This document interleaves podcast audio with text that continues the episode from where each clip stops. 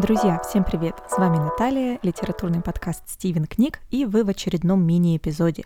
Для тех, кто попал на этот эпизод случайно, забрели на наш книжный огонек, э, у нас есть помимо коротких эпизодов, в которых мы в 10 20 минутах рассказываем о каких-то интересных прочитанных книгах. Есть еще большие эпизоды, где Анна, Валентина и я э, очень долго, упорно и с наслаждением анализируем разные книги, иногда даже целых авторов, то есть не гнушаемся а, большим количеством книг а, или даже какими-то определенными литературными направлениями, ну, как, например, постмодернизм. Так что заглядывайте в список наших эпизодов и а, наверняка найдете что-то, что вам понравится. А теперь перейдем к истории любви, о которой я хочу рассказать сегодня. Недавно у нас вышел эпизод о романе Изабель Альенде «Дом духов». Если вы его еще не послушали, то обязательно сходите, послушайте. Он в большей степени раскрывает и дополняет, конечно, этот мини-эпизод. А сегодня я хочу рассказать о романе «Ева Луна». А, вышел он в 1987 году. Это очередная книга чилийской писательницы Изабель Альенде. А, и на самом деле те, кто читал обе эти книги, сразу поймут э, определенные параллели, увидят, что они очень сильно похожи. Наверное, мое первое впечатление было, когда я дочитала «Дом духов», на, этот, на тот момент у меня как раз уже была прочитана Ева Луна, я подумала, что это, ну, такой немножко спин или то, что не вошло в Дом Духов, а попало в отдельную, не маленькую, кстати, книжку Ева Луна. Забавный факт, что есть еще и сборник рассказов, который называется «Сказки Евы Луны», то есть это такой спин-офф спин -оффа. Так вот, о чем же эта история? А, Ева Луна — это история, ну, собственно, девочки по имени Ева Луна, которая появилась на свет с дыханием сельвы, запечатленным в ее памяти. А, книга эта рассказывает о жизни и любви Евы Луны, а, но, как и другие произведения Альенде, она иллюстрирует и социальные, и политические проблемы Южной Америки в период с 1950-х по, ну, примерно 80-е годы. В этой книге напрямую, конечно, не говорится, но в событиях а, романа узнаются, конечно, все чилийские перевороты и трагедии.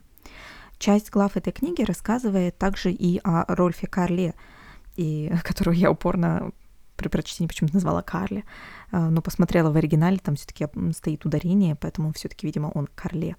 Это молодой человек, а, и очень быстро становится понятно, что этот самый мальчик из Европы сыграет, ну, далеко не последнюю роль в жизни Евы Луны. Ну, на то это и магический реализм, да, связывать такие абсолютно, кажется, несвязуемые вещи. Набор персонажей, конечно, похож очень сильно на Дом духов. Это смелые повстанцы, жестокие капитаны полиции, чудеснейшие работницы борделей и магия леса, которая течет по венам Евы Луны. Я не хочу пересказывать все детали этой книги, но могу сказать, что Еву э, ждет много приключений. Любовных и опасных, арест, побег от полиции в леса, жизнь с партизанами даже немножко. Одним из элементов магии в этой истории это люди, которые встречаются Еве Луне по пути – Например, Рият Халаби. Наверное, один из моих любимых персонажей вообще в историях, в целом в литературе. Он такой находчивый, немножко такой прото-достигатор, э, которому не очень повезло по жизни. Ну, хотя что считать везением, да, то есть у него такая своеобразная тоже жизненная история, и чем мне в очередной раз нравится роман Изабелли Льенда, это тем, что она уделяет очень много времени и с очень большим уважением и осторожностью относится к историям каждого из своих героев, даже таких немножко второстепенных ну и третьестепенных в том числе. Ну что ж, не обошлось в романе, конечно, без горячего красавчика-предводителя повстанцев э, Умберто Наранхо с героической судьбой. Уже даже в тот момент, когда он появляется в кадре, еще будучи маленьким мальчиком, подростком, а, беспризорником а, на чилийских улицах, он уже показывает огонек да, своей повстанческой души. Через Еву Альенде рассуждает, какая же сила скрыта в сказках и рассказах, вообще в историях, которые мы друг другу повествуем. И именно с помощью рассказов о магии и чуде Ева Луна выживает в той неспокойной атмосфере Южной Америки э, после военных годов, 1940-х годов. То есть она, получается, родилась где-то в районе конца 40-х, начала 50-х. И э, вот до 80-х годов мы смотрим, как происходит история ее жизни. Так вот эти сказки и помогают также другим персонажам а, разобраться с очень большим количеством социальных, больших, серьезных, внешних, но также и внутренних проблем. Так как Изабель Альенде сама журналистка и писательница, то можно увидеть, конечно, параллель между рассказами Евы и романами самой Альенде, как, зачем и почему они написаны. Ева, а, получившая свое имя в честь героини Библии, еще и женскую повестку, повестку отражает, куда уж без нее. Все то, что происходит а, с женскими персонажами Альенды, это иногда, конечно, больно читать, но рассказывать об этом важно, чтобы люди задумывались и обращали внимание на, на тех, особенно, о ком обычно не говорят. А, у нас на Патреоне вышел также небольшой выпуск о биографии самой Изабель Альенда, даже не обо всей биографии, а конкретно о событиях ее жизни, повлиявших на то, какой писательницей она стала.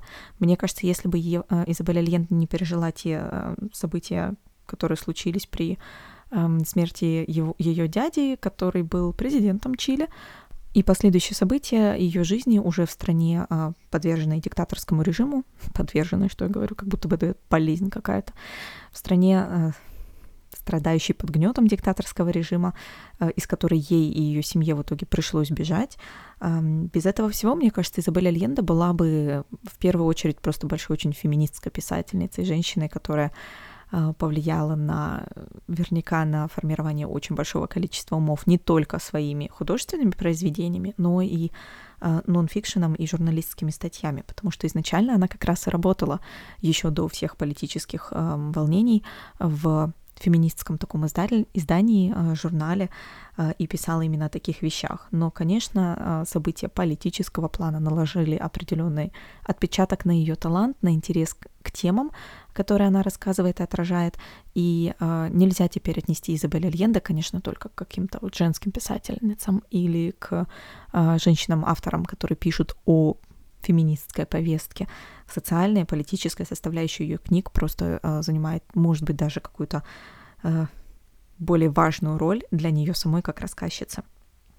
А в целом книга, конечно, очень похожа на «Дом духов» и по настроению, и по географическому расположению, и по тому, что происходит с персонажами, то есть какие-то определенные э, вещи, видимо, происходят в любой стране, в которой есть партизаны и такое большое сопротивление официальным властям, которые, в общем-то, медленно, но верно превращаются в страшного монстра диктатуры. Но э, надо отметить, что Ева Луна, конечно, менее трагичная, а, и покороче. Может быть, как раз за счет того, что эта книга а, более короткая, и нет такого ощущения, ну, просто лавины несчастья, которые а, катятся вниз по склону, сметая с собой просто поколение и поколение семей. Ева Луна также чуть более юморная, чем, наверное, женщины из Дома духов, потому что она постоянно шутит о каких-то вещах, и даже каким-то очень серьезным вещам она старается относиться более как-то, ну, воздушно, я не знаю, если можно так сказать, и постоянно ссылается на то, что в ее венах течет кровь коренного населения, кровь, собственно, пропитанная дыханием сельвы, дыханием леса, и это накладывает на нее отпечаток как а, существа, ну, не совсем из этого мира, назовем это так, это позволяет ей функционировать и как такому немножко мифическому персонажу, который имеет ключик к какой-то волшебной двери и периодически достает оттуда интересные сказки, интересные рассказы, истории, мифы и помогает таким образом окружающим, ну, в общем-то, не сойти с ума я хотела бы еще отметить, что сборник рассказов а, «Сказки Евы Луны» я тоже прочитала. Он попал ко мне в руки в бэушном виде, в маленьком таком школьном издании, знаете, где снизу еще переводы стоят, правда, на немецкий, что мне не очень сильно помогло. И это была одна из первых книг, которые я прочитала на испанском. Ну, книга это сложно назвать, на самом деле, это очень-очень маленький такой сборничек рассказов, а, которые Ева Луна рассказывала повстанцам, например, пока они прятались в лесу, или Рияду Халаби и его жене, пока жила и работала у них в доме. Очень-очень интересно. Обожаю просто персонаж Мими. А, ну, как видите, я опять начинаю сыпать какими-то именами, по-настоящему понять которые вы сможете, прочитав эту книгу. И все же, наверное, в сравнении с «Домом духов» я бы позиционировала Еву Луну больше как роман именно о любви и о жизни, Э, чем как роман о социальном, в то время как «Дом духов» — это, конечно, нечто совершенно иное. Ну что ж, друзья, спасибо. Рассказывайте, читали ли вы другие произведения Изабель Альенда. Поделиться можно, написав нам на почту, или, которую вы найдете в описании к эпизоду, или даже зайти к нам в Инстаграм. А, нас там можно легко застать. Мы там регулярно, часто что-то постим, а, какие-то визуальные составляющие. Кстати, у а, российского издания от азбуки Ева Луна очень красивая обложка, нарисованная иллюстратором из Омска, из моего родного города. Вот Варвара Горбаш а, поделилась одним из своих прекрасных рисунков. Они у нее тоже очень душевные. И вот он попал на обложку такой замечательной книги. Чтобы посмотреть, вы, конечно, можете просто погуглить, а можете и зайти к нам в Инстаграм и полистать, что там есть интересного. Ну что ж, друзья, всем спасибо. А, заглядывайте к нам на YouTube, в Patreon. Там, как я уже сказала, тоже выходят дополнительные материалы, которые мы не рассказываем где-то еще. А, и увидимся в следующий раз. Всем спасибо и пока!